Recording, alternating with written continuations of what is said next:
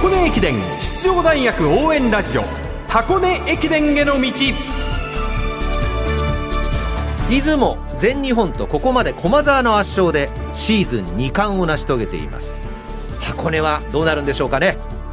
学生三大駅伝すべてを実況中継する文化放送ではこの箱根駅伝への道でクライマックスとなる1月2日3日に向けて奮闘するチームを応援紹介しています。文化放送斉藤和美です。そしてこんばんは。箱根駅伝の道ナビゲーターの柏原隆二です。よろしくお願いいたします。今夜も柏原隆二さんが取材を担当してくださった帝京大学特集です。はい。今日は帝京大学の注目選手4名の声をお届けします、はい。まずはチームの主軸3年生の西脇翔太選手です。西脇選手は前回箱根駅伝で10区アンカーを走って区間10位でした、はい。鶴見中継所でたすきを受け取った時追いかけてくる11位法政との差はたったの32秒という大きな大きなプレッシャーがかかる中でのレースだったんですがチームにシード権をもたらす見事な走りっぷりでしたね。その西脇選手箱根が終わった後の今年3月日本学生ハーフでも1時間2分25秒という好タイムで走りましたが、はい。それ以降は自分がやらなきゃいけないというプレッシャーから思うような結果が出ずに苦しんでいました。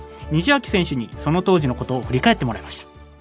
そうですね。やっぱり自分がやんないとみたいなところがやっぱりちょっと夏までずっと持っていてだけど実際体が動かないみたいなのがずっと続いていたんですけども特に同級生だったりっていう仲間が、まあ、僕の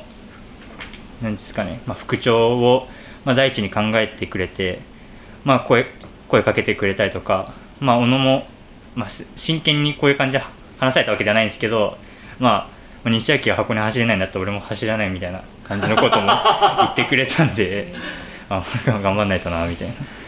まあ、小野とは本当に1年の頃からずっとやってきていたのでで多分そういうまああいつは僕のことあんまライバルだっていうこことを一回も言ったことはないんですけど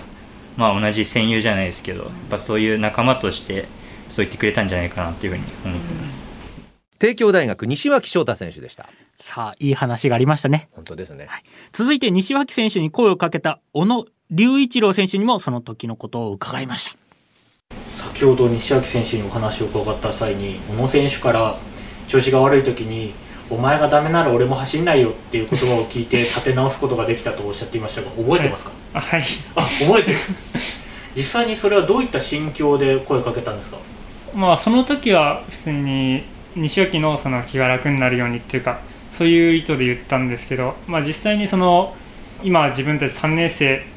がまあ引っ張る立場として、まあえっと、1年生2年生それに4年生もその自分と西脇が引っ張っていってるっていうこともまあちょっと聞いたりして、まあ、その中でどっちかが走ってどっちかが走らないっていうのも試験とかにも関わってきますしそれであるならお前走らないんだったら俺も走らないよって言って、まあ、鼓舞してあげるのも、まあ、それその時はまあいいんじゃないかなと思って声をかけたんですけど。さて箱根駅伝上級生となって迎えるわけですけどもいかがですか今の心境？そうですね。まあ正直今の時点ではすごいどうなるのかっていうのはドキドキしてますね、まあ、このチームの弱点って言いますかっていうのが全日本駅伝の予選でもそうだったんですけど少し、うん油断してしまうというかチームが良くなってきたからこそその油断してしまうと言いますか最後までちょっとの詰めの甘さっていうのが少し目立ってしまうところがあるのでちょっとそういうところを少しずつ詰めていかないといけないっていうのは自分の中ではちょっと考えてますね。帝京大学小野隆一郎選手でした。油断しがちなんですか？世界一諦めの悪いチームなのに。やっぱり調子が良かったりとかやはりシード権獲得してたりすると少しずつこうゆとりが過信。まあ爪の甘さに変わってきていたということも本人たち言っていたと。うでもその方が人間らしいです。いやーでもそこに気づくっていうのは、うん。学生としてはなかなかできないですよ。はい。やっぱりそのままこう硬化していってしまうんですがそこで気づく選手が出てきたっていうのが非常に大事になってきますね。それが帝京大学なんじゃないですか？そうですね。帝京は出雲駅伝11位と振るいませんでしたが西脇選手小野選手ともに出場してません。1区のスペシャリスト小野選手2区を走るために帝京に来たという西脇選手のたすきリレーが実現すればこれ面白いんじゃないかなと。心のたすきリレーも達成されますね。いやーの間のね。もうそれを我々1月2日3日見たもんにはもう感動で多分涙本当ですね。ぶわっと出ます出ますね。はい続いてはどなたですか？はい。北のルーキー島田照樹選手の声をお届けします。島田選手は先月20日に行われたアゲオハーフで1時間3分34秒というタイムで走り切りましたね。これ取材してみてとんでもないことが分かったんです、あなんでしょう？はい、島田選手は入学当初膝を故障。その後右大腿骨を疲労骨折してこれからという9月今度は左の大腿骨を骨折。は今年1年怪我に苦しみ練習を再開できたのがアゲオハーフのおよそ1ヶ月半前だということだ。あへえよく走れましたねいや63分で。これあのとんでもない化け物なんですよ。はあ。そんな帝京大学1年生島田照樹選手の声をお聞きください。もうすぐ箱根駅伝16人のメンバーも12月10日に発表されますが今までの練習状況今のコンディションっていうのはいかがですか？復帰明けて、まあ、あんましスピードとかも上げれていないので、まあ、ここから体調とか、まあ、足の状態は結構順調に来ているのでここからは、まあ、さらに箱根までに練習積んで箱根で出走できるようにしたいと思います。少し意地悪な質問になってしまいますがここからは1年生から4年生まで関係なく、まあ、16人そして10人の枠をサバイバルで奪っていくわけですけどもどうですかその今の心境。いや正直まあ緊張はしているんですけどやっぱでも1年目から走れたら、まあ絶対自分のまあ人生まあ陸上人生においても絶対プラスにはなると思うので意地でも走りたいと思います。はあそうですか、これだけのはい、まあ総力もあることが分かったんですけどもね帝京大学島田照樹選手でした最後に帝京大学のキャプテン北野海平選手の声をお届けします。大一番箱根駅伝に向けた意気込みを語ってもらいました。今年の帝京大学は、まあ、1年間箱根駅伝総合5位以内っていう目標を掲げてしっかり練習を積んできました。でその中で今年は、まあ、全日本予選を落としてしまったり、まあ、出雲駅伝も主力がしっかり走るっていうことができなかったんですけど、まあ、その分あの底上げだったりみんなの競争心っていうのがかなり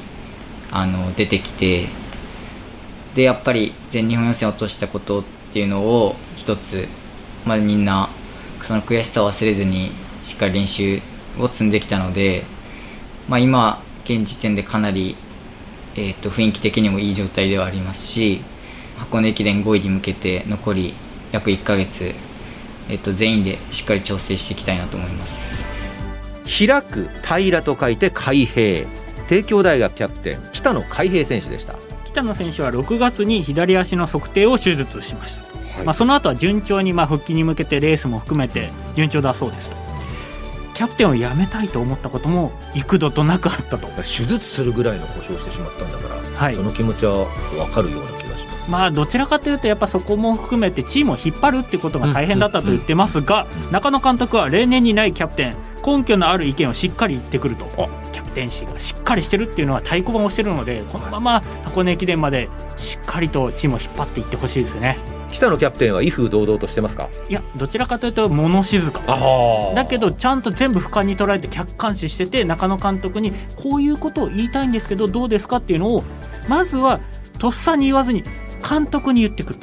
そして監督はいやそれはお前が言う必要性ないよ。俺が言うよっていうことでそこのすり合わせをすごいしっかりできるキャプテンなんですよね。そうなんですか。